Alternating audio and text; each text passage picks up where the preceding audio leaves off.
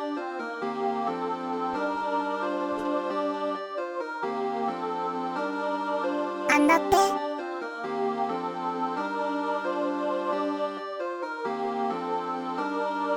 Andate. Muito bem. Seja muito bem-vindo, seja muito bem-vinda você que está comigo em mais um Pensa Comigo podcast. O meu nome é Moisés Gonçalves e é uma imensa satisfação e é um prazer ter aqui a sua audiência, a sua presença.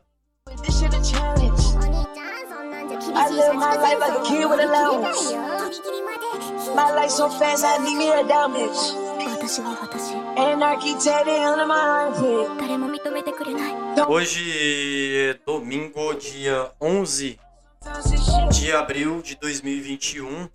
Na verdade, hoje não é domingo, pra mim aqui ainda é quinta-feira, mas como eu nem publiquei podcast domingo passado e até e até peço desculpas por esta grave falha, né? Então, você que tá ouvindo, sinta que hoje pra você é domingo. Pra mim ainda é sexta-feira, ainda é 8 de abril, porque eu não publiquei podcast domingo passado. Porque, querido ouvinte, eu faço uma coisa, uma coisa chamada trabalho. Você conhece o que é um trabalho? Então, o trabalho é o preço que nós temos que pagar para fazer as coisas que nós gostamos. E eu gosto, apesar de eu adorar gravar e ouvir podcast, eu preciso de dinheiro para manter as minhas contas em dia. Eu preciso sobreviver para manter um, um- um- para manter um capital suficiente para um dia poder fazer em paz as coisas que eu gosto. E devido a isso, no domingo eu ia eu ia tirar uma folga na lanchonete que eu trabalho normalmente.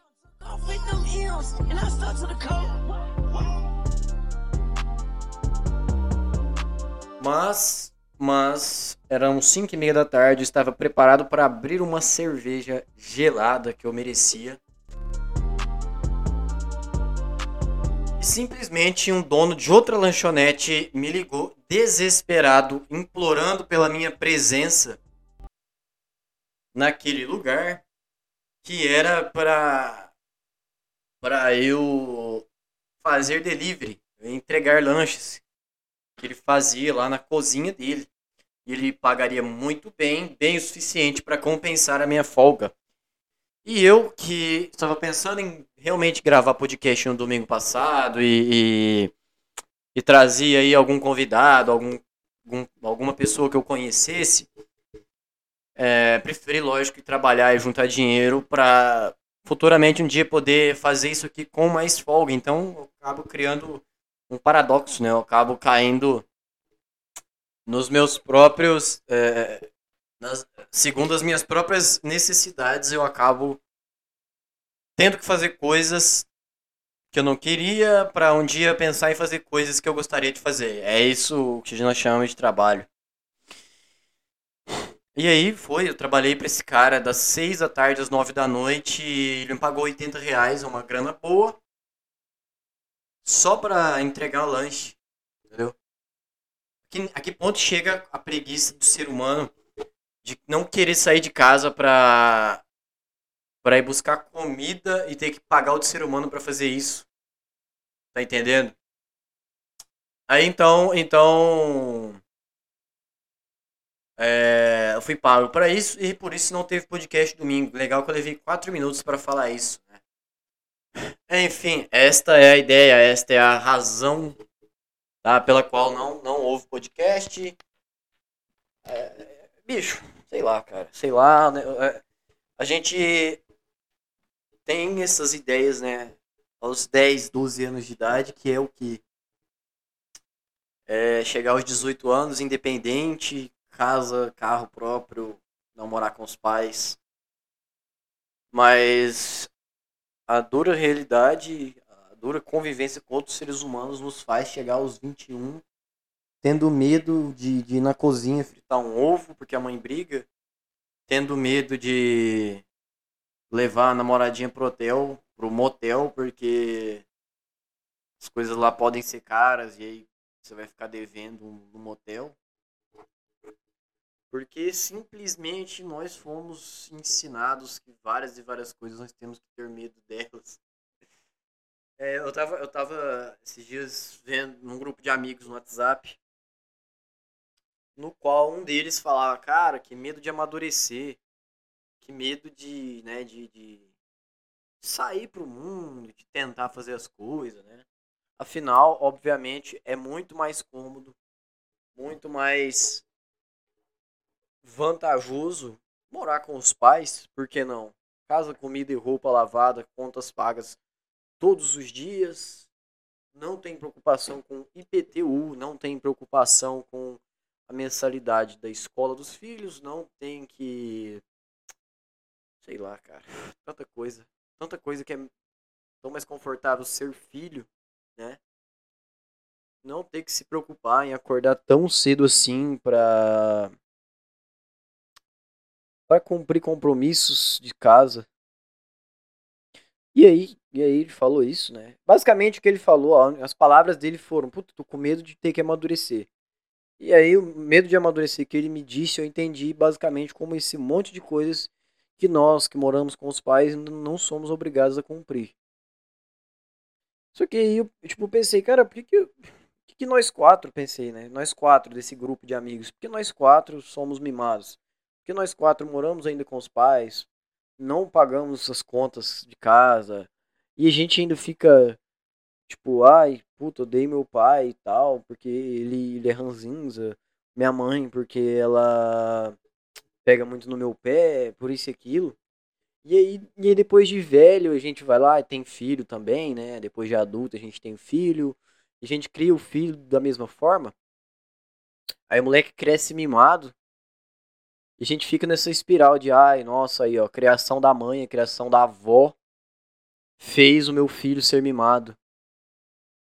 Mas aí, aí, aí entra a minha, minha ideia, cara, aí entra a minha explicação, que é o seguinte.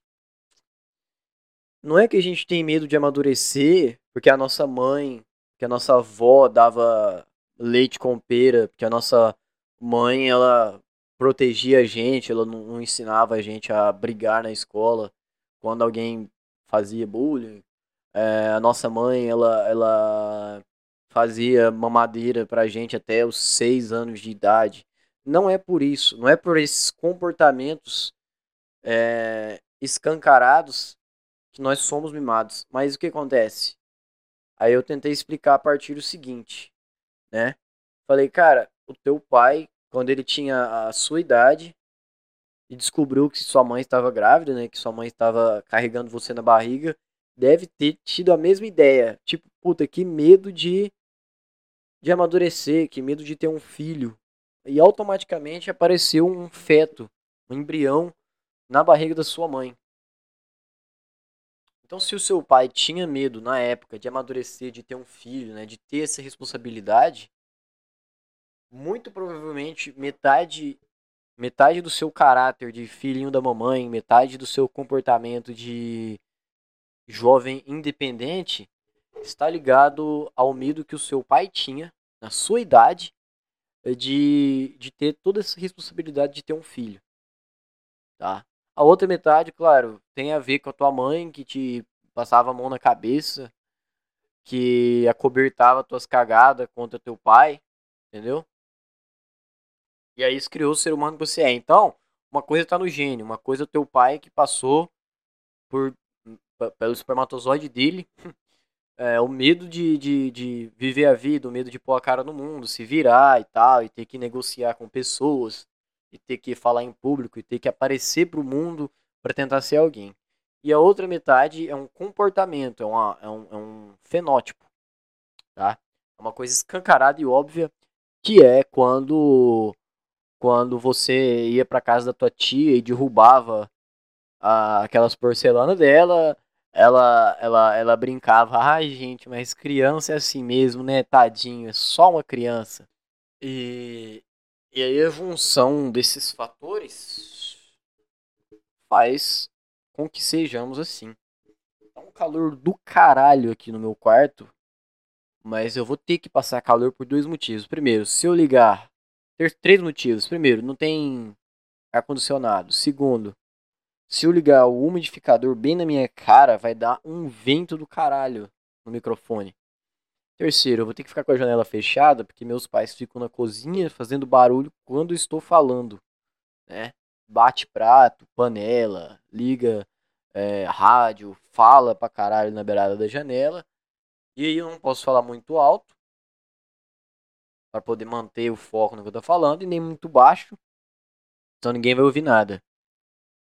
Então, então eu vou passar calor por vocês contra a minha vontade, tá? E aí, aí eu tava, aí eu, aí eu tava no assunto do pai, né? Eu, eu, eu, eu tô tentando reler as conversas aqui, vou ver se eu tenho áudio que eu mandei explicando esses amigos meus, mais ou menos o que eu pensava sobre como é esse negócio de ser mimado. Tá no grupo aqui, pera aí, cara, deixa eu ver se eu acho. Tanto que nesse dia eu mandei dois áudios explicando para para esses amigos meus qual que era o negócio que eu tava pensando. Quer ver? Se liga. Tipo assim, todo mundo atribui aquele molequinho mimado, birrento, tal, tal, tal, a criação da mãe, ou se foi criado pela avó, que teoricamente seria uma criação mais amorosa. Mas ninguém pensa que a gente tem medo de sair pro mundo assim e tal, e ter que se virar, porque o nosso pai, na nossa cidade, é, tinha esse medo também de amadurecer e passou isso pra gente por herança também. Ninguém fala disso. Entendeu? Assim, você é mimado pela sua mãe e pela sua avó. E o seu pai, por mais que ele seja o seu pai, ele não consegue passar uma autoridade suficiente para você, para você obedecer a ele, porque ele mesmo não soube amadurecer, já que ele tinha medo.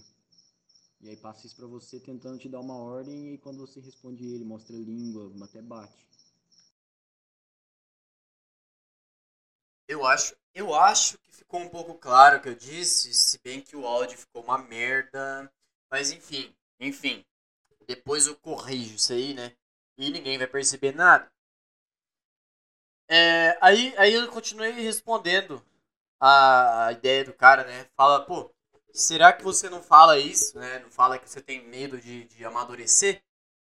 Porque o seu pai não aproveitou a sua idade, quando ele tinha idade, né? Sua idade na época, porque estaria te criando e te passou a mesma ótica da vida. E aí continuei falando, né? Falando por mim, porque o meu pai não aproveitou a juventude dele, trabalhava pra caralho e casou-se com 23 anos. E hoje eu tenho 21 anos. Né? E de certo por isso que eu também, eu, Moisés, morro de medo de perder o conforto da minha família e ir para o mundo. É, e foi onde eu respondi, né? Ainda complementei minha ideia com esses áudios. Eu não sei se era efeito da marihuana, do THC, ou se realmente aquela ideia fazia sentido na minha cabeça ao ponto de eu ter que é, explicar ela e reforçar, entendeu? Mas foi uma das discussões mais. Uma discussão, né? Sei lá, um dos papos mais sadios e produtivos que eu tive com algum amigo meu ao longo de seis meses, assim. A gente ficou ali 10, 15 minutos tocando nesse assunto. É... Para mim foi uma das ideias mais, é, é, mais que eu mais levei a sério e que eu, que eu me senti no maior dever de alimentar ela para ver até onde, primeiro, eu era capaz de raciocinar e chegar a uma conclusão. E segundo, e segundo, quanto ela fazia sentido na minha, é, na, na minha vida, né? Porque eu posso ter, eu, eu posso elaborar aqui a maior teoria do mundo para explicar por que, que as pessoas é, tratam mal os mendigos e tratam bem os, os, os, os fazendeiros. Mas se eu não vivo essa, essa, essa, situação, eu só vou ter a teoria ela não vai fazer sentido para mim. Então eu não vou dar tanto valor para poder explicar ela, tá?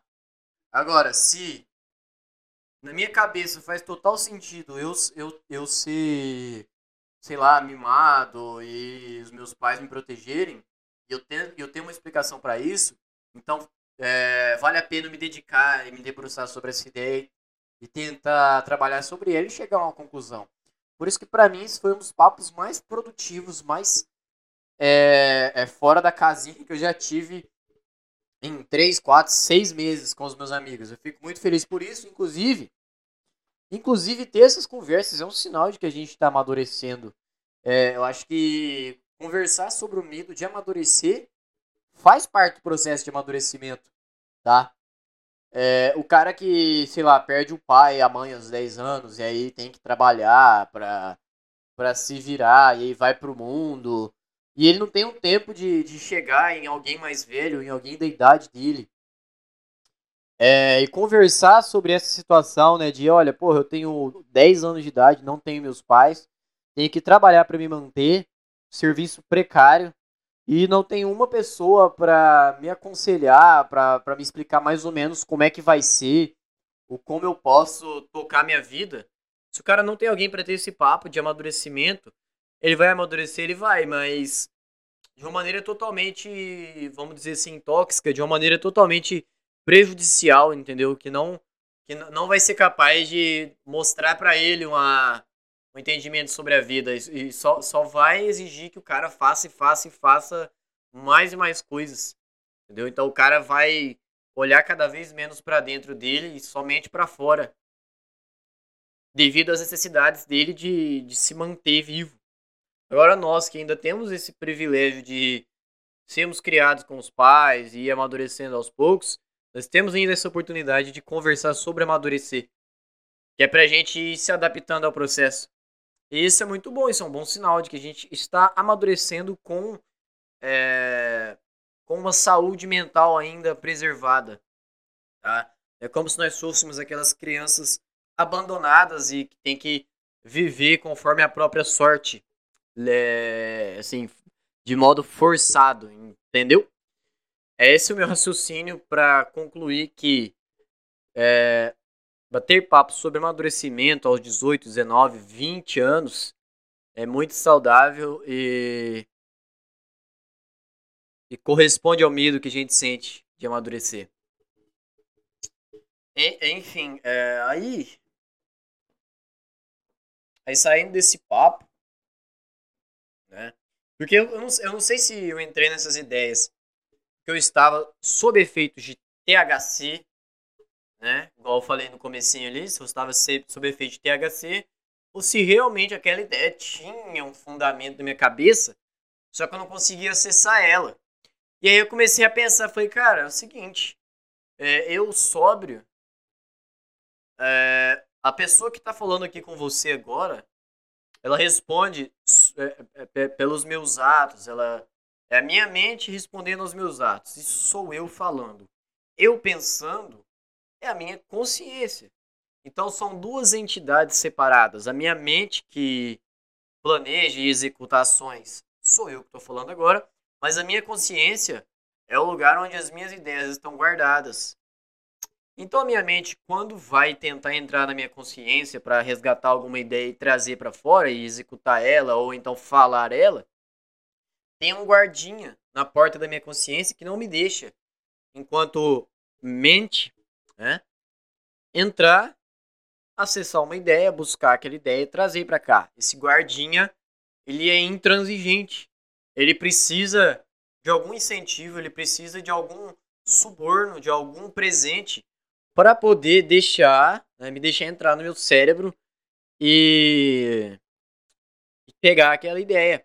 E o que, que é o suborno desse guardinha? É o THC, entendeu? A minha mente dá THC pro meu guarda, do, da, da minha consciência, e assim ela está livre para acessar os, é, os o, o, o que eu penso, tá? É tipo assim, cara, tipo assim, eu estou tentando entrar em uma festa de balada. O convite da festa é 300 reais. Mas eu sou amigo do segurança, eu estudei com ele lá no ensino médio, a gente pegou uma amizade bacana. Cara é um brutamonte, faixa preta em jiu-jitsu. Mas a gente é brother, a gente joga bola junto ali no campinho de terra. E aí eu chego no segurança, ô Marquinho, Marquinho, chega aí, meu chapa, chega aí, cara. Já quebrei uns galhos para você aquela vez na prova de, de física, na prova de matemática. convite tá 300 pila, eu não tenho tudo isso. Será que. Será que 150 pila aqui vai quebrar o seu galho pra eu poder entrar nessa balada? Aí o Marquinho fala, porra, né? Minha noitada aqui, a minha, minha diária aqui que os caras vão me pagar é 300 reais só. É o preço de um convite. Então, o que que é 150 reais a mais para quem só vai ganhar 300? Então, me passe a bola, Romário. é, e aí, assim, eu suborno o guarda, o segurança da, da, da, da balada, que era meu colega de ensino médio, e que apesar de ser três vezes maior e mais forte do que eu, não fazia bullying comigo e ainda dependia de mim para realizar provas e exercícios escolares para ele. Esse cara então, né, cede ao meu a minha proposta tentadora de pagar metade do, do, do salário do dia para ele, para poder entrar naquela festa cheia de belas mulheres, né, e muita diversão. E assim, e assim eu consigo acessar aquela balada, que é o meu cérebro. Eu, é, sou eu subornando meu cérebro com é, algumas doses de THC, né? E automaticamente quando eu entro no meu cérebro, ele tá todo bagunçado, é igual o meu quarto. Tem umas meias jogadas no chão aqui, tem uma caixinha de remédios em cima da mesa, o travesseiro tá na outra ponta, coberto no chão, tá? E aí, quando eu, eu suborno guardinha com THC, eu começo a entrar nesse meu quarto. E aí eu começo a organizar as coisas. Coloco as meias dentro da gaveta, os remédios eu ponho numa, numa mochilinha aqui no necessário e guardo dentro de uma cômoda. Eu organizo a minha cama, dobro a minha coberta, pego as roupas e coloco no, no cabide, entendeu? Deixo tudo organizadinho para quê? Para que eu consiga é, usar, é, pegar cada objeto que eu preciso sem ter dificuldade, sem ter surpresa. É isso que eu faço dentro do meu cérebro quando eu suborno o guardinha dele e consigo e consigo pegar algumas ideias e trazer elas para fora. Este é o efeito do THC na minha cabeça. Eu sinto como se as ideias, na verdade, não só eu conseguisse pegar elas e trazer para fora, como se elas mesmas saltassem para fora da minha cabeça, entendeu? Como se tivessem vários, vários ratinhos de laboratório presos ali numa jaula. E aí eu entro e abro essa jaula e ao invés de ter que pegar eles com a mão, não, eles saem correndo para fora da jaula e vão vão aparecer para o mundo. Essas são minhas ideias quando eu estou sob efeito de THC. E assim, e assim, e aí do nada eu tô, tô pensando assim, tô tentando refletir, encontrar alguma conclusão. Por acaso, uh, eu descubro uma ideia óbvia, né? Por acaso eu lembro porque que a água ela fica líquida a, a 25 graus.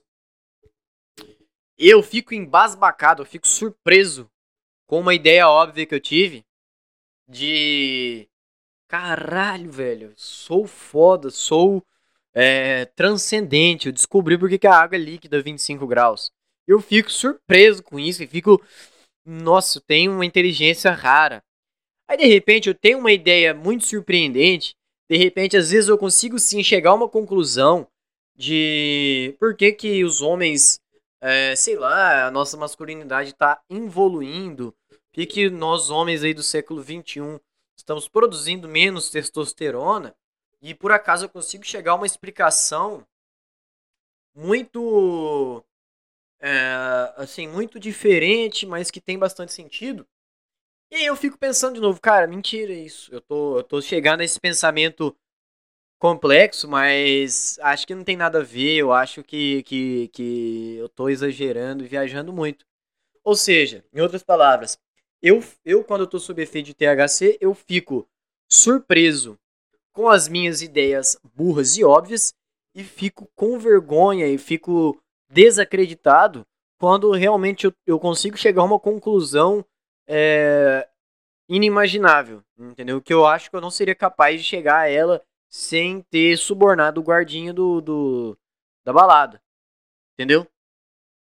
Em outras palavras, minha cabeça é equilibrada, ela é tão equilibrada que eu duvido das minhas ideias mais satisfatórias e, e, e realmente surpreendentes.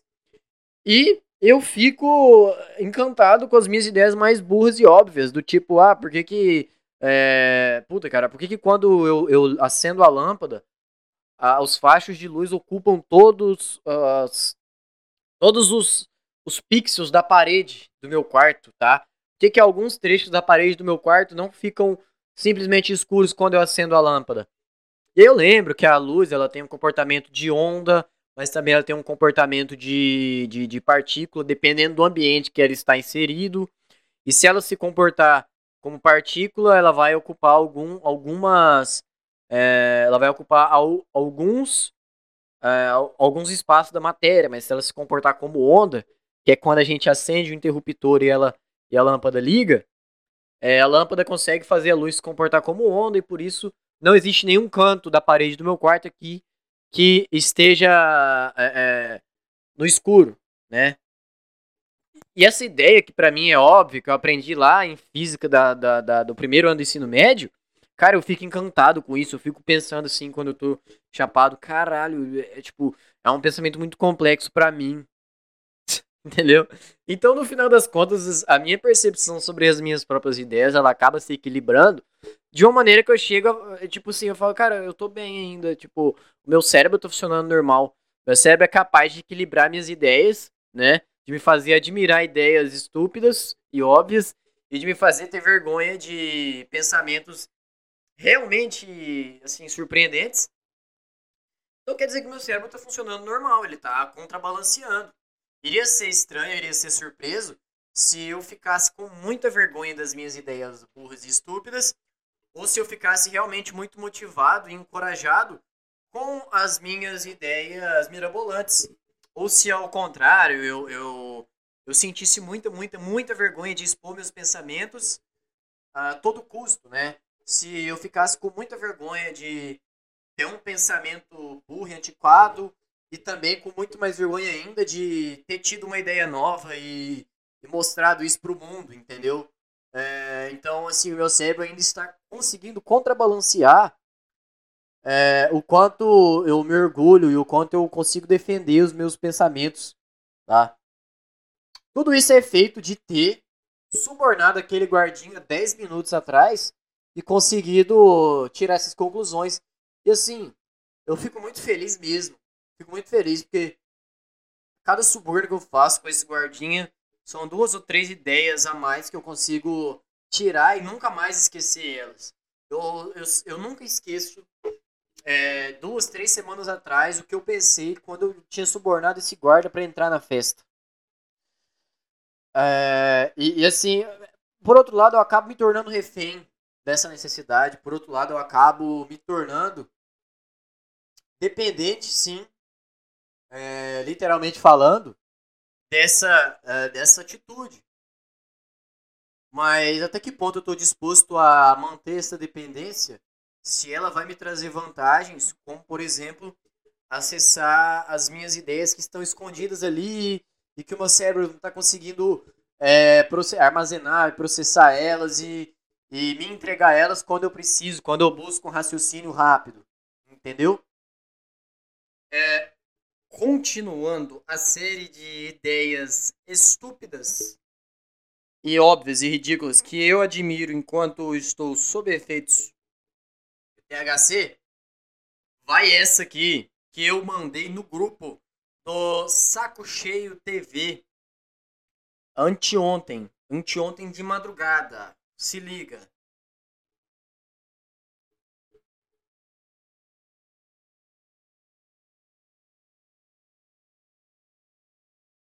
Galera, tem um cigarrinho que faz a gente rir. Me fez rir, me deu uma fome. E eu fui, comer alguma coisa, né? Matar a larica. Aí beleza. Cheguei e eu vi uma, uma bacia cheia de casca de mamão, mano.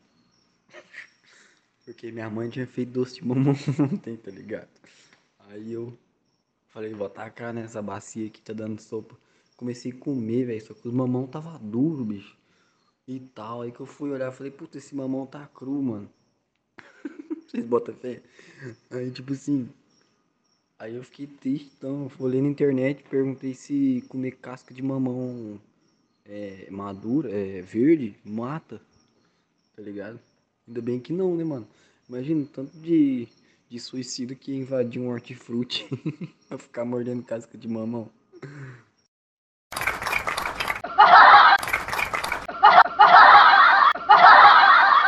É isso aí, Moisés piadista. Moisés piadista sobre efeitos de THC. Tá? É, se ninguém entendeu a história que eu contei, porque eu tava doido. ah, eu, eu, criei, eu criei uma história. Eu criei uma história, não. Aconteceu que eu estava cheio de fome. No dia, na, na tarde anterior, minha mãe tinha feito doce de mamão com as amigas dela. Tá? E tinha lá umas cascas de doce de mamão de molho na água para amolecer e a gente poder comer. E eu não sabia que, que, que aquilo lá não era gostoso mergulhado na água, e tinha que esperar um pouco. Comecei a comer, eu percebi que, que não era aquela hora, entendeu? Fiquei com medo de que aquilo pudesse fazer mal, né? Pô, casca de mamão sem estar tá madura. Deve fazer mal essa porra, deve matar. Fui procurar na internet, não, não, não matava. E disso eu criei uma piadoca de que imagine alimentos tipo alface, cara. Se alface, se descobrissem que na alface existe um composto que é, que, que, que te mata instantaneamente, tipo a cicuta, tipo a sei lá, é, veneno de rato, entendeu?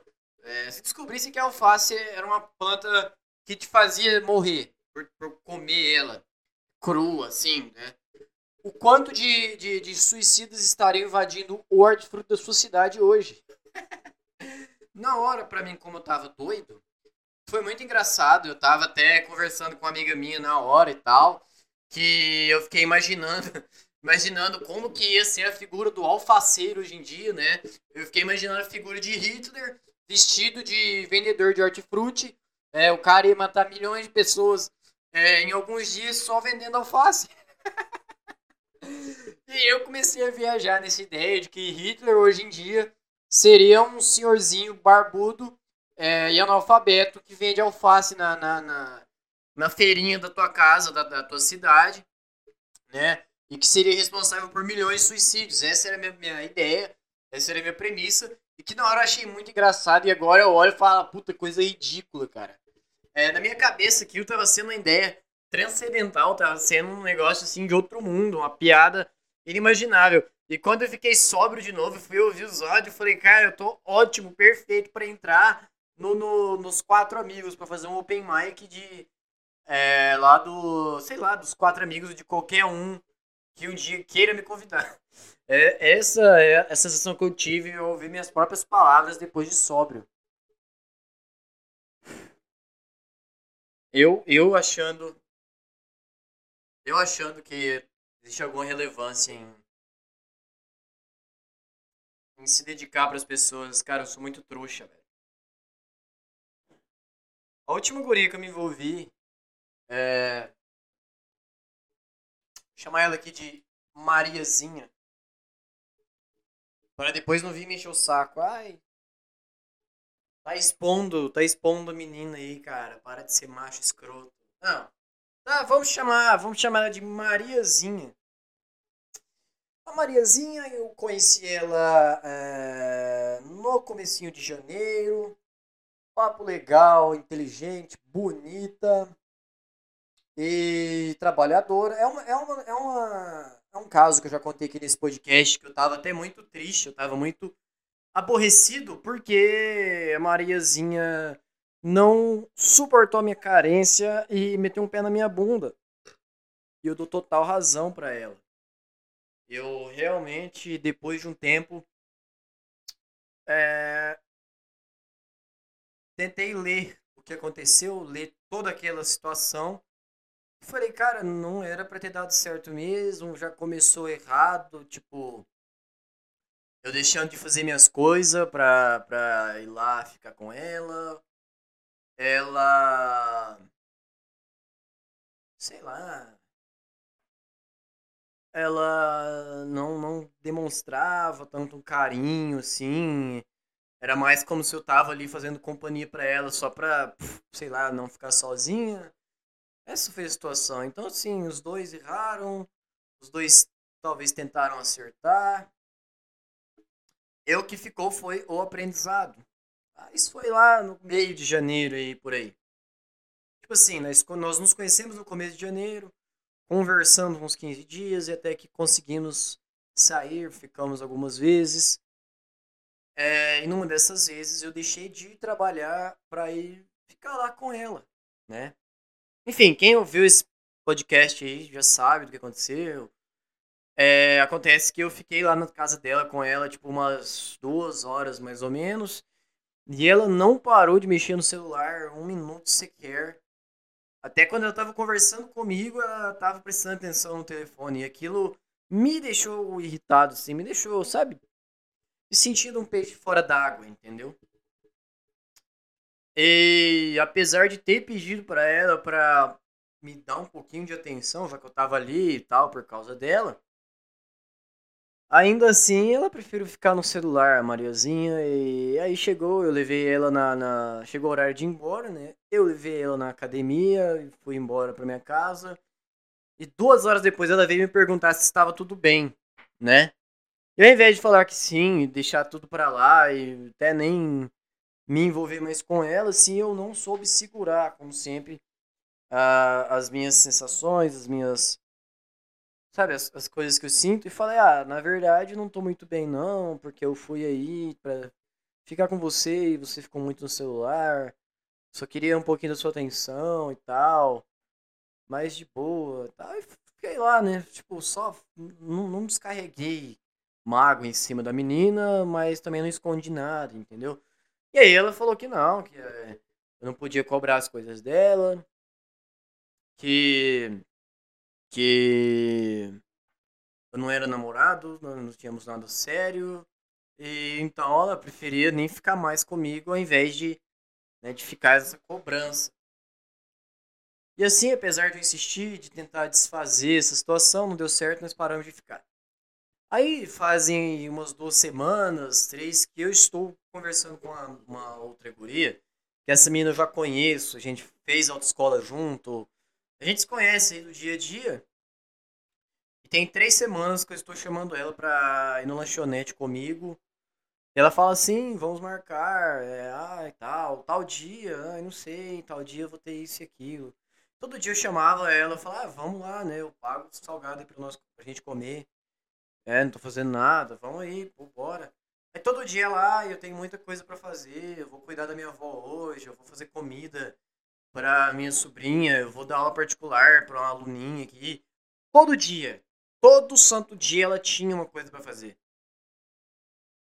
Aí na terça-feira eu falei, ah, e aí, nós vamos comer salgado ou você vai ter mil coisas pra fazer como sempre?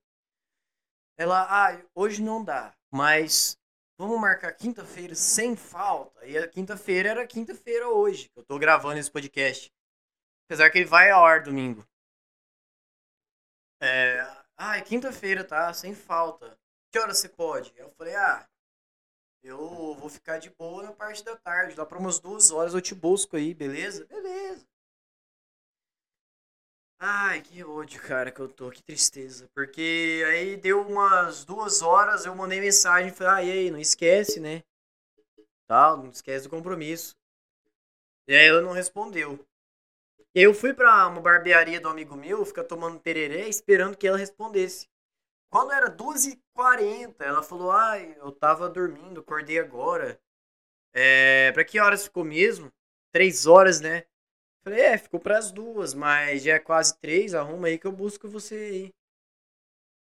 E aí deu agora quatro e meia da tarde. Antes de quatro e meia, deu umas quatro e quinze, eu vi que ela não ia sair mesmo. Eu mandei, eu mandei um áudio e falei, ó, eu acho que tem um áudio aqui, cara. Cadê o bagulho? Deixa eu ver se eu acho aqui. Tudo bem? O que aconteceu que você sumiu?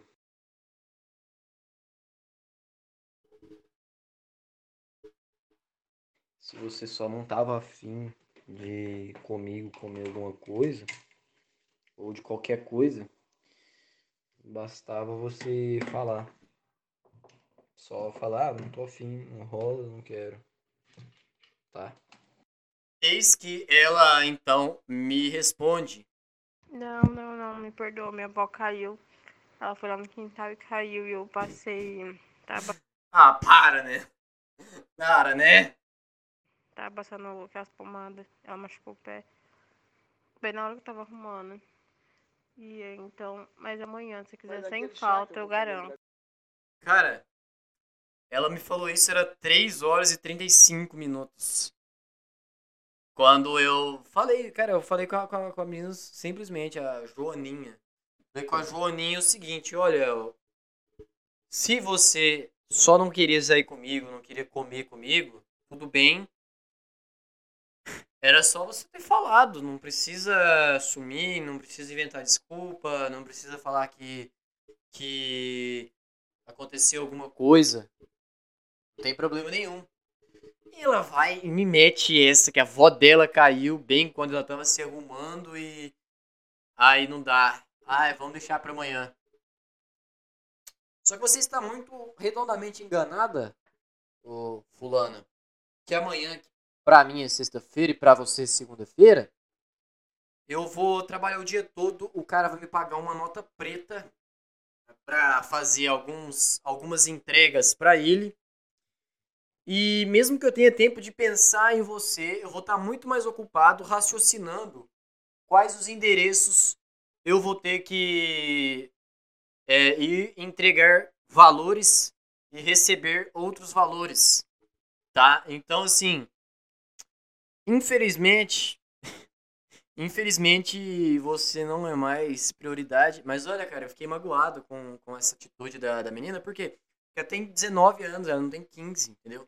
Até aquela mina de 16 anos lá, que, a, que eu conheci no meio do ano, no meio de, de janeiro, até ela foi mais madura e foi mais sincera comigo quando disse que não aguentava mais a minha carência e uma suposta cobrança da minha parte, como se nós fôssemos namorados.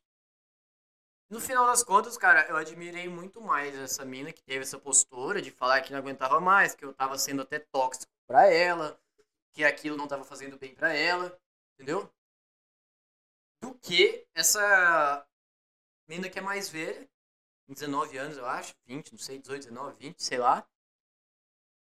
E que todo dia tem mil coisas pra fazer, todo dia minha avó e não sei o que, os meus alunos de aula particular, e a minha casa, e hoje tá chovendo, e, e hoje eu tô, eu tô, tô com cólica. Todo dia tem 30 coisas atrapalhando. Ao invés de a mina simplesmente falar, cara, eu não, não te acho atraente, eu não. Eu não, não, não, sei lá, não simpatizo com você. Pra mim, você é só um contato aqui do meu WhatsApp que fica puxando meu saco e tentando sair comigo. Pra mim, você está fazendo a mesma coisa que outros 10 caras estão fazendo.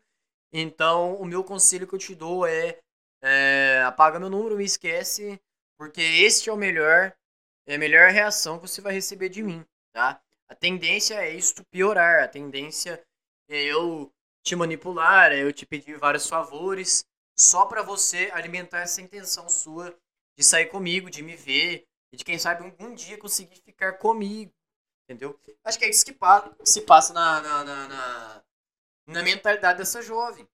Eu não valorizo isso. Então, aí eu, aí eu fiquei pensando, cara. Muito provavelmente, primeiro, quando eu tava com essa Joan- Joaninha, lá no começo do ano, eu não soube ler quem era ela. Muito provavelmente aquela mina gostava de mim, da minha presença ali. É, e apesar disso, sei lá, ela não se ligou que ficar no celular me incomodava um pouco. E ao mesmo tempo, ela não soube ler a minha pessoa, ela não, não talvez não tenha olhado pra mim e falado, cara, esse moleque sofreu muito. Muita gente, né, já já já quebrou a cara com muita, muitas mulheres. E talvez ele esteja esperando de mim só um pouco de atenção e de carinho, né? Tipo, demonstrar um pouco de interesse, perguntar por ele, o que, que as coisas que ele gosta de fazer. Não é, não é que eu precise fazer um anal giratório pra ele e, e, e, sei lá, e dar pra ele no primeiro encontro, mas de perguntar o que, que ele quer da vida e as coisas que ele gosta de fazer e, sei lá, propor de a gente dar umas voltas na rua aí, ficar observando.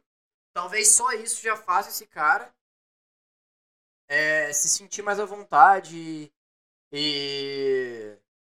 Sei lá, tipo, não. não é, sei lá, ter uma, ter uma impressão boa de mim, entendeu? Desse primeiro encontro.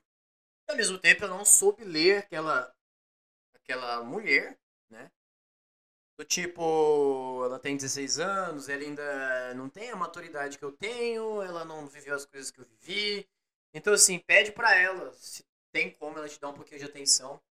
Se não, você fica na tua, só curte a presença dela e só vê ela, só olha para ela e vê ela fazendo as coisas dela no celular enquanto ela tá com os pés no seu colo e você massageia os pés dela e olha pro pra todo esse ambiente, contempla toda essa situação em silêncio e só admira, só admira a gata ali. Porque o que ela tava fazendo no celular, ela, ela trabalha vendendo artigos esportivos, tênis, roupas, é, bolas de basquete, futebol, enfim, tudo pelo celular. Então, talvez ela estivesse executando o trabalho dela. E executar o trabalho dela provavelmente é uma coisa que ela goste de fazer e que ela goste tanto de fazer que ela sentiu a vontade para fazer isso do meu lado, entendeu? É uma coisa que ela acreditasse que fosse deixar ela à vontade comigo, sei lá. E aí, é, nessa minha visão, eu não soube ler esta menina, esta mulher. Entendeu? Tô falando isso pra mim mesmo, tá? É, e aí, com essa, com essa, essa outra de hoje aí, que aconteceu esse negócio, foi o contrário, cara. É, eu aprendi muito mais rápido as coisas com ela. E me dói, sabe? Dá um nó na, na garganta ter que admitir essas coisas. Meu coração dá uma. Ele fica. Sabe o coração da gente quando dá um frio? Quando a gente é obrigado a engolir uma situação em seco e a gente fica impotente. É isso que eu tô sentindo agora no meu peito quando eu consegui ficar três semanas puxando o saco de uma mina para sair com ela. E aí, na hora que a gente tinha marcado, ela sumiu, ela apareceu uma hora depois falando que a avó dela caiu e machucou. E que era pra gente marcar amanhã. Tipo, se ela sequer perguntou se. Sei lá, ela falou, ah, tem como ser amanhã, porque eu acho que eu. Né, eu acho que eu vacilei com você, mas que dia fica bom pra você? Não, ela. ela a, a tática dela foi me enrolar até quando ela conseguisse. É quando desse vontade de ela realmente é, sair comigo, ela marcava, mas depois ela desmarcava para me controlar e impor em mim uma data que ela queria é, sair comigo. Né? Ia chegar esta data que é amanhã. E, uh, e, aí, e aí ela, obviamente, claro, a avó dele ia cair de novo e machucar. Né? Ai, não tem como, minha avó, ela passou mal. E, sabe, bicho? E aí o aprendizado que eu tô tendo com essa mina é muito mais rápido e dolorido, porque olha como eu fui trouxa de novo. Entendeu? Na primeira vez eu não soube entender a, a, a minazinha lá, que era nova e tal, e tava fazendo os negócios dela. Nessa outra, eu não tava entendendo que essa, que essa guria tava só zoando com a minha cara. Entendeu? Ai, e agora. Mas assim, eu não tô de cabeça quente. Eu não tô de cabeça quente, eu estou muito. Só tô muito introspectivo com isso, sabe? Com o modo como eu me deixei ser. Novamente iludido e. e feito de palhaço. Entendeu? É tipo. E assim, quem, quem se deixou levar dessa situação foi eu. Essa primeira, na primeira, na segunda vez que a mina fala que tem mil coisas para fazer, que não dá e não tem como. Se na primeira vez eu tivesse me ligado e falado, cara, ela tá só me zoando, ela catou o dia inteiro, tô chamando ela pra, pra ir tomar um sorvete ali, ela tá inventando várias coisas para fazer, significa que ela não está afim. E eu tivesse tirado o meu time de campo, talvez eu não fosse ter o que contar nesse podcast. Pior ainda que eu fico me expondo ao ponto de ter que tentar justificar para mim mesmo até, tipo assim, é, é, tipo, que ficar justificando pra mim mesmo as coisas que eu fiz de errado e as coisas que eu fiz de certo. Ao invés de ficar em paz, mas eu não consigo, cara. Eu não consigo me perdoar quando eu sou trouxa esse ponto, entendeu?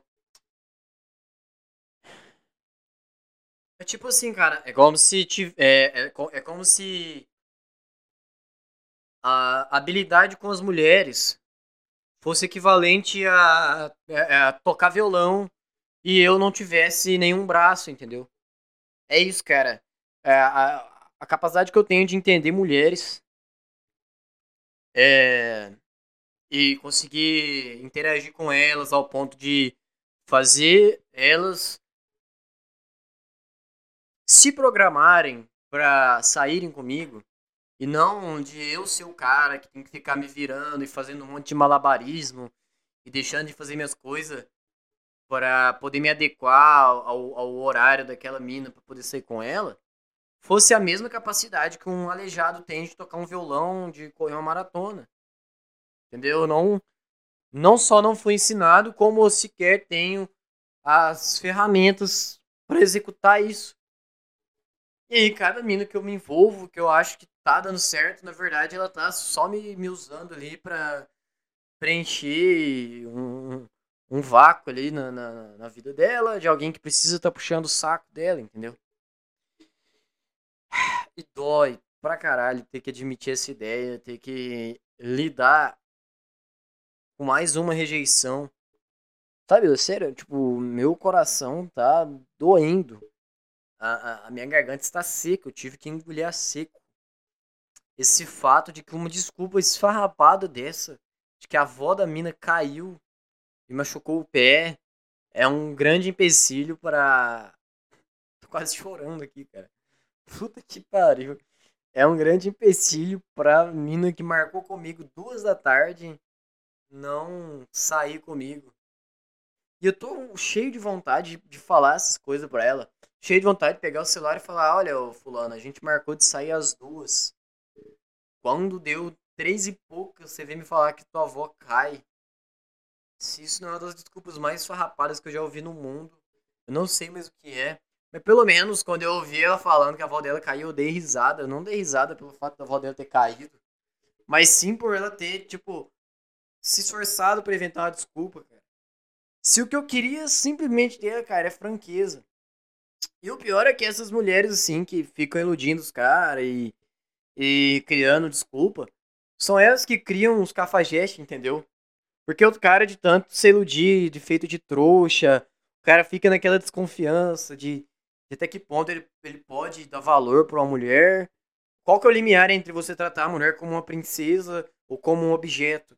E aí os incentivos que o cara tem de tratar a mina como um objeto que é a maneira que ele foi tratado a vida inteira, né? Tipo, é, o cara, o cara só é o cara que é cafajeste, ele é só um reflexo das mulheres que que passaram pela vida dele, entendeu? Se todas as mulheres iludiram o cara, é, davam desculpa, inventava história, traía, ficava com outro cara assim escondido, entendeu?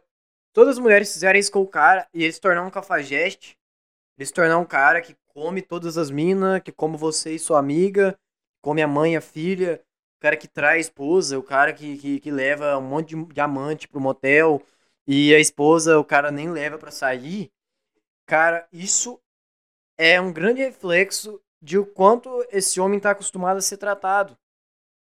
Então a culpa dos cafajestes é desse tipo de mulher, cara, que dá desculpa, que não é franca, que, que não valoriza o homem como um, um ser capaz de agregar a vida dela mais do que o material, tá? Que é a mina que trata o cara com franqueza e fala, cara, não te quero, não sinto tesão por você, eu não não compartilho das suas ideias, eu não sei lá, cara, não torço pro teu time. Entendeu?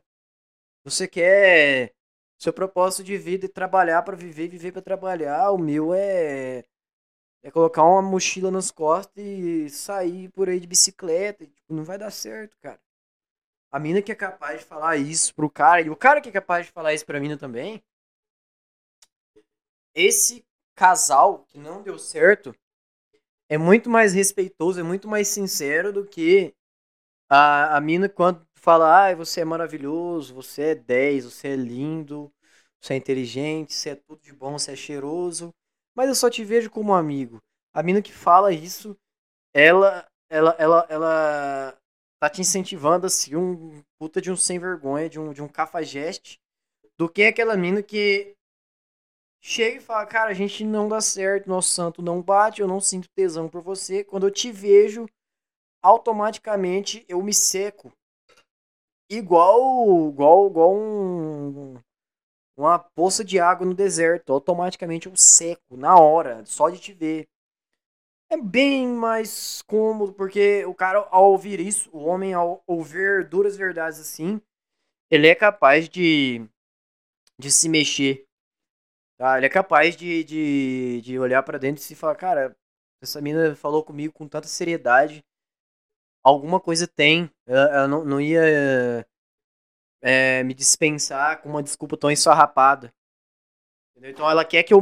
Não é que ela quer que eu mude alguma coisa para agradar ela, mas que ela provavelmente gostou da minha pessoa enquanto ente separado. Já como casal, ela não gostaria de ser parte do meu casal, né? Mas ela gostaria de me ver crescendo enquanto pessoa, por isso ela me falou esse turbilhão de absurdos que que eu uh, sou arrogante, que, que eu sou chato, que, que, eu, que eu só penso em mim. Então isso é um, é um sinal de que aquela mina se importa comigo, apesar de nós não darmos certo como um casal. Tá? Agora essa mina aí, é, essa, essa que eu tava conversando há três semanas, cara, eu tentava entrar no assunto e perguntava dela, mas ela não perguntava de mim. Eu puxava um pouco o saco dela, eu. eu, eu, eu...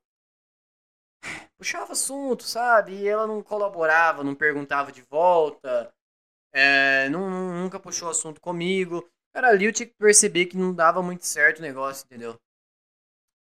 Não é tipo. É, aí por mais que, que. Não, por mais que eu perguntasse, ah, o que, que você gosta de ouvir? Aí ela, ai, gosta de ouvir rock.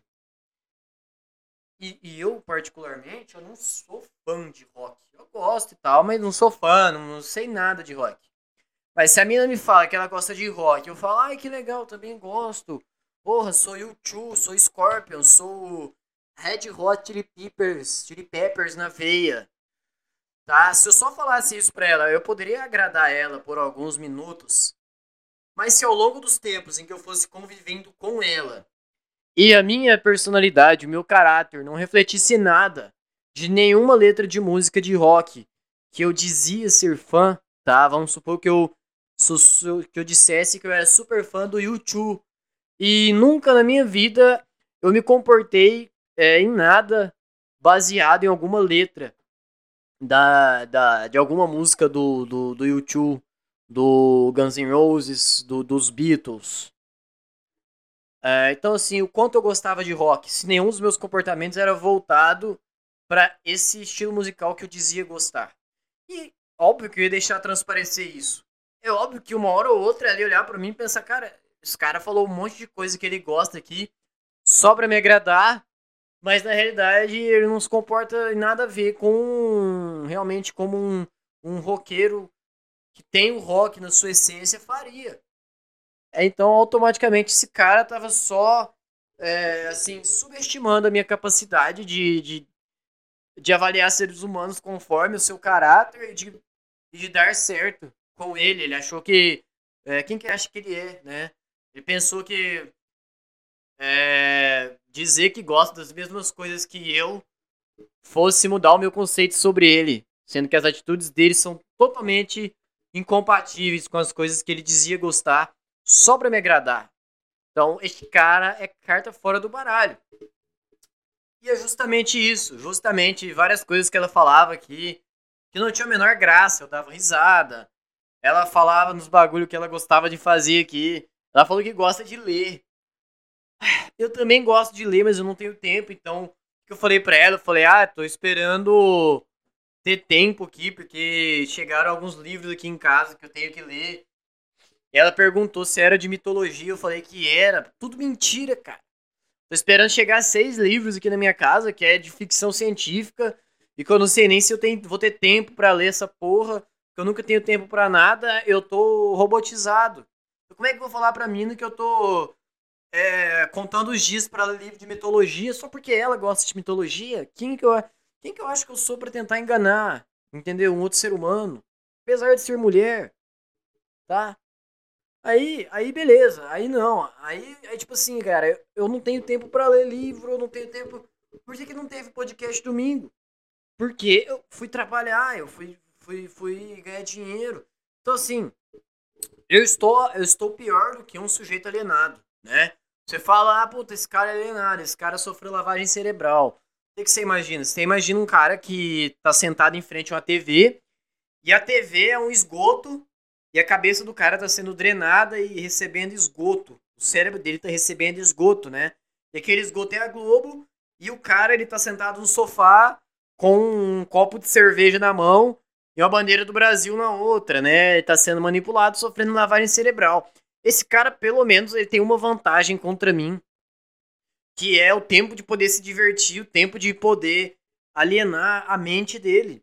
Porque o, o, o, a responsabilidade que ele tem com família, com trabalho, tal, tal, tal, é totalmente proporcional ao tempo que ele tem para pelo menos se distrair e esquecer um pouco é, como é o dia a dia fora da, da, da, novela da Globo, fora do BBB, fora do, do, da briga entre Fiuk e Arthur, né? Fora do Flamengo e Fluminense. Esse cara tem essa vantagem contra mim, que é poder ficar com a família dele, se divertir, fazer um churrasquinho na live e assistir o meu Vascão da Massa e torcer para ganhar do Madureira. Os caras têm vantagem, eu não, cara, eu sou robotizado. Eu, eu não sei por que, que eu tô tendo tempo de gravar aqui uma hora de podcast. Ah, na verdade eu sei, porque eu deixei de fazer minhas coisas. Eu deixei de ir trabalhar e de ir estudar. Para gravar podcast, ou seja, não é que eu estou no meu tempo livre. É que eu deixei de participar do meu tempo que eu devia estar ocupado. É diferente. Entendeu? Não tô de folga. Eu nunca tenho folga. Então, esse cidadão que é manipulado pela Globo, que sofre lavagem cerebral, entendeu? Que se deixa ser levado pela propaganda, ele está melhor que eu porque ele consegue ter uma percepção além daquilo que é o ofício dele, tá? Consegue se divertir? Eu não. De tanto não conseguir me divertir, eu às vezes não paro para pensar em quem eu acho que eu sou para tentar fingir que eu sou alguém pra uma mina que eu quero sair e dar uns beijos. Então, a partir do momento que ela sacou que eu tava. Tipo assim, cara, eu tava fingindo daqui que eu era alguém, que eu podia sair com. que eu, que eu era o cara que ela devia sair. Eu tava fingindo que eu nem me importava tanto assim, se ela não quisesse sair comigo e que eu tava desapegado. Eu tava fingindo que eu gostava das mesmas coisas que ela para tentar criar uma conexão. E ela, então, reagiu é, proporcional ao meu fingimento.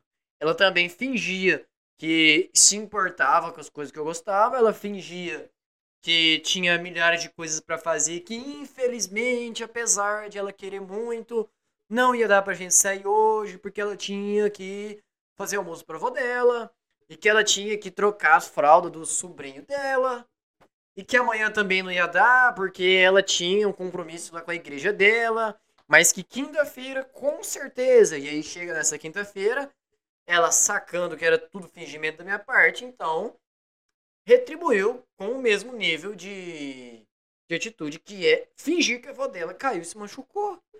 Ela não fez nada fora do roteiro, ela, ela, ela simplesmente copiou meu comportamento. Então eu tenho pra mim, cara, que a mulher é, é como homem, ela é um reflexo do comportamento do cara. Se eu fosse autêntico o suficiente, né? Ah, a mina gosta de ler mitologia e eu detesto mitologia, por exemplo. E eu falasse pra ela, ah, pô, mitologia tem, tem umas vantagens aí e tal, mas. E aí eu criasse um, um argumento, desse uma ideia, falando, olha, mitologia é até legal e tal, mas se você pegar uma história verdadeira que dá um exemplo que a mitologia não conseguiu explicar, eu acho que é muito mais envolvente. E faz muito mais sentido na vida real do que imaginar que existem monstros que habitam o mar e que é, abocanham os barcos dos pescadores, por exemplo, entendeu? Se eu tivesse essa capacidade de me dissociar da ideia de tentar enganar a mina e de, na verdade, mostrar a minha personalidade de verdade, talvez isso fizesse aquela mina me admirar ao ponto de falar, cara, esse cara não tá tentando me enganar, ele não tá tentando me agradar de maneira alguma, ele está cagando se os meus gostos, as minhas distrações é, não são compatíveis com os dele. E mesmo assim, ele está envolvendo, me envolvendo em um papo muito legal. Eu preciso sair com esse cara. Entendeu? Se eu despertasse esse sentimento nela, é no primeiro convite, meu amigo. No primeiro convite que eu fizesse, olha, vamos, vamos ali no, no, no boteco tomar uma cerveja. Ela ia. Ela ia. Por quê? Porque ele ia estar tá sacando que eu tava sendo de verdade. Entendeu? Eu acho que a mulher espelha a tua confiança, ela espelha o quanto você está sendo autêntico, ela espelha o quanto você está sendo espontâneo. Ou seja, não vai adiantar nada agora eu mandar mensagem para ela frustrado. Ai, que você me iludiu, você ficou três semanas me enrolando, e aí você sempre, sempre fica dando desculpa. Ela ia sacar, é tipo, puta, então, então a tua personalidade, a tua, teu caráter é esse. é não conseguir as coisas e chorar, é não conseguir as coisas e vir é, lavar a alma com a pessoa que só não quis sair contigo. E a propósito, só não fui sincera com você, de que eu não queria sair com você mesmo, que você não foi sincero comigo e tentou falar que, que, que você gosta de, de pedalar. Se nem bicicleta você tem. É isso, é isso que você queria que eu fizesse, que eu, que eu, que eu tivesse um comportamento diferente do, do, do seu. Entendeu? Por isso que pra mim a mulher é um espelho do comportamento do homem em todos os aspectos. Se você é um cara confiante, que não liga muito para as pessoas concordarem com você ou para você agradar as pessoas, automaticamente as mulheres que se aproximarem de você vão ter que ter essa uh, esse comportamento também, entendeu? E que as minas que se aproximar de você só por interesse, porque você, sei lá, cara, que você tem, tem carro do ano, porque você ganha bem, porque você é famoso no Instagram, essas minas vão se aproximar por interesse e você vai ficar com elas também somente por interesse. Tipo, ah, vou ficar contigo porque você é gostosa. Não é porque você falou que é, sabe toda a minha rotina que eu posto no Instagram e porque você sabe até o número que eu calço e até a marca de cueca que eu visto. Vou ficar contigo porque tem um, você tem um cu fenomenal e porque você está se oferecendo para mim de bandeja. Eu não, não, vou ficar com você porque eu te achei extraordinária, inteligente e, e alguém que possa agregar a minha vida, tá? Vou ficar com você porque você tem uns peitos maravilhosos. É, é, é essa ideia que um cara confiante passa. Né? E que vale mesmo pra, pra, pra mulher, entendeu? Então, no final das contas, não vai adiantar nada eu vim falar merda pra mim agora, só porque ela não quis sair comigo. Se quem iniciou esse comportamento falso, esse comportamento é, de tentar manipular ela, foi eu, tá? Ela simplesmente vai, vai continuar se fazendo de sonsa, dizendo que não, que não foi a intenção dela, mas que amanhã com certeza vai dar certo. Se na realidade a cabeça dela passa a seguinte ideia, cara, olha esse idiota tentando é, ainda justificar a atitude dele de tentar me enganar, de tentar me passar para trás, quem ele acha que ele é, tá? É isso, cara, é isso que é tomar um pé na bunda cair na real que a culpa não é da mulher, e sim a culpa é da da tua atitude primeira com ela. Se no começo você não passou confiança e autenticidade, meu amigo, você é carta fora do baralho. Ela vai te tratar dessa maneira enquanto você é, tentar fingir que você é alguma coisa, tá? Não seja assim. Já aquela primeira lá, a, a Mariazinha, né? Joaninha, sei lá, de janeiro, ela foi espontânea comigo da mesma forma que eu fui espontânea com ela. Apesar de a maneira que eu me expressei, a maneira que eu li aquela situação toda ter sido muito mais propensa a agradar a minha carência, quer dizer, eu tava tão carente, eu tava tão desesperado pra, pela atenção dela, que ao invés de só curtir a paisagem dela ali comigo, eu quis que ela me desse atenção mesmo. Entendeu? Porque na cabeça dela tava tudo bem, na cabeça dela eu tava ali com ela, a gente tava ficando de boa, só que ela tava no celular. Mas na minha cabeça, ela estar no celular significa que ela tava só me usando pro tempo livre dela, ela não ficar sozinha. Sendo que na realidade, ela ficar ali daquele jeito comigo era o jeito dela ficar à vontade e de realmente não querer esconder nada de mim, de, de ficar ali, sabe? Sem, sem compromisso, sem. Entendeu? Só no celular.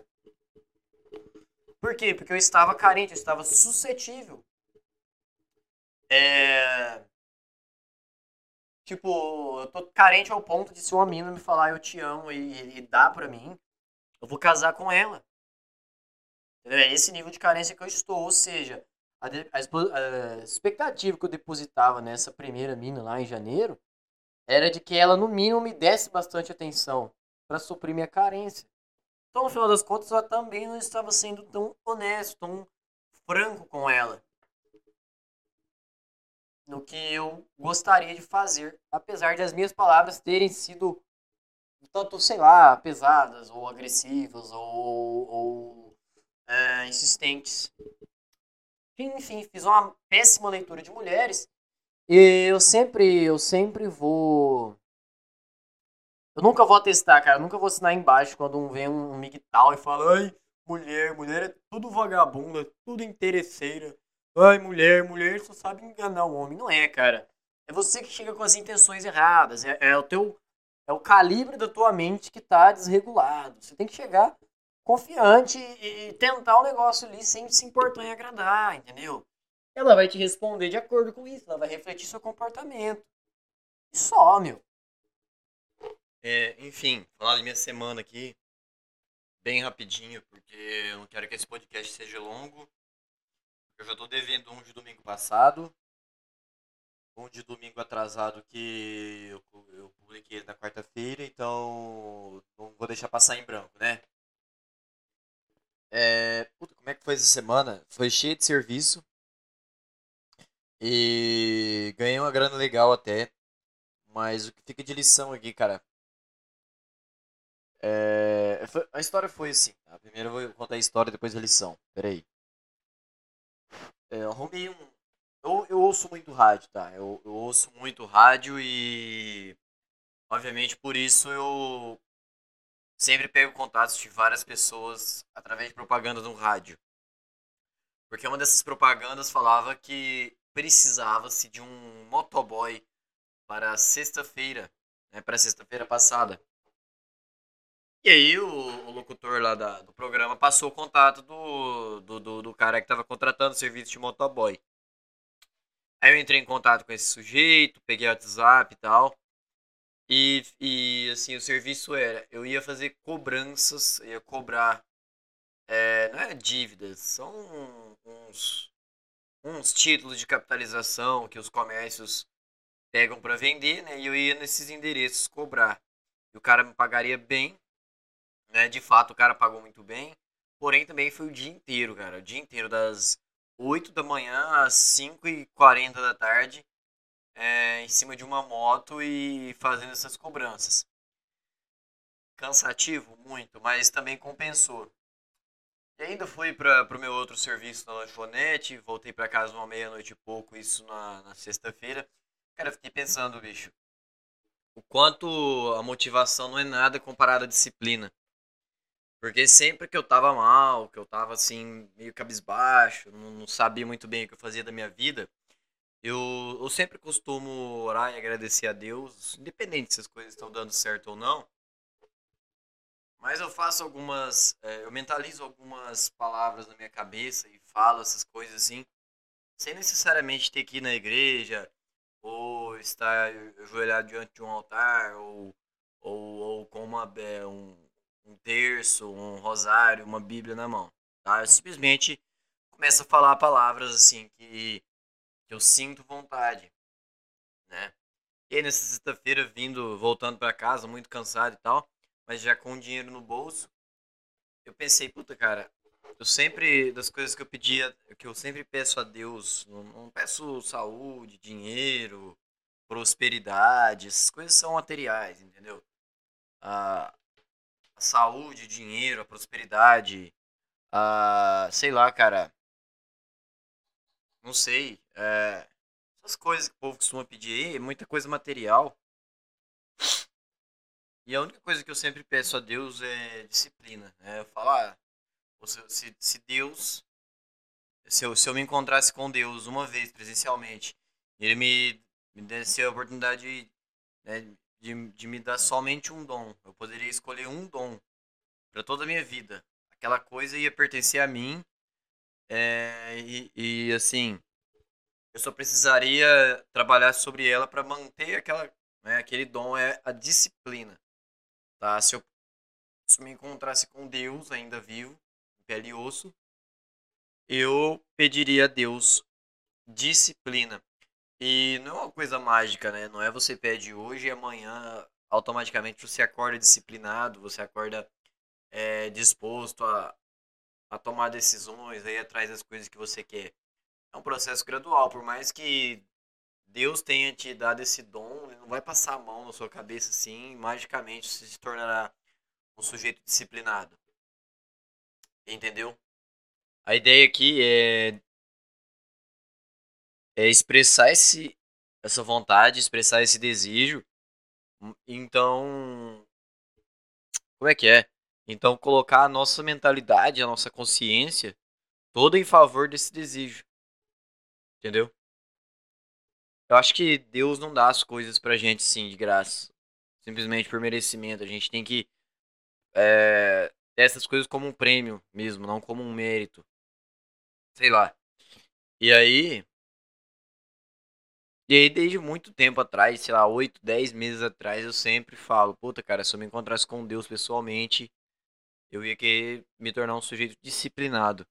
E aí, nessa sexta-feira, voltando, é, eu comecei a pensar, cara, falei, falei assim, cara, tá acontecendo as coisas que eu pedi. A única coisa que eu peço todos os dias é. Não é motivação, não é sorte, é disciplina.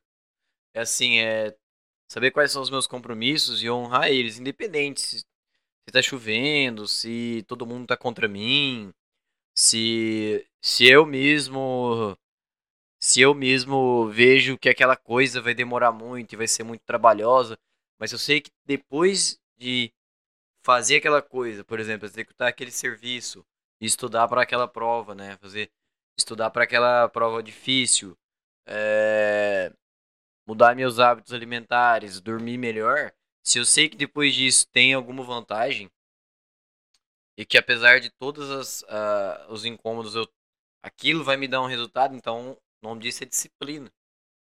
Não é simples motivação. Acho que a motivação é uma coisa que, que vai e vem. A motivação é. Sei lá, cara. O cara motivado, ele é capaz de fazer um monte de coisa, mas se o cara não tem disciplina, se o cara não tem foco, tá? Ele vai atirar para todo lado, vai tentar fazer um monte de coisa. Como ele não tem foco, ele não tem é, um, um, uma noção do que, que ele tá fazendo, uma hora ou outra, toda essa energia que ele tinha de motivação, ela vai se dissipar e, e o cara vai ficar desmotivado outra vez. Mas, se o sujeito é pelo menos focado, ele sabe o que ele quer, ele tem uma meta para daqui tantos meses ou tantos anos, ele sabe mais ou menos o que, que ele precisa fazer, tá? ele sabe o destino dele. Se o cara conhece o destino dele, ele obviamente também conhece os obstáculos. Mas se o cara não conhece o destino, ele, mas, mas é, então ele não, não sabe o que, é obstáculo, o que, que não é. Sabe o que é obstáculo, o que, que é apoio. E vai usar toda a energia dele pra, pra, pra trilhar um caminho que ele nem conhece. Já o sujeito focado, o sujeito determinado, pode ser que ele esteja com pouca energia para executar aquela coisa, mas ele sabe o que ele está fazendo, entendeu? Ele sabe o que, que é apoio, ele sabe o que, que não é apoio. E baseado nisso, ele vai.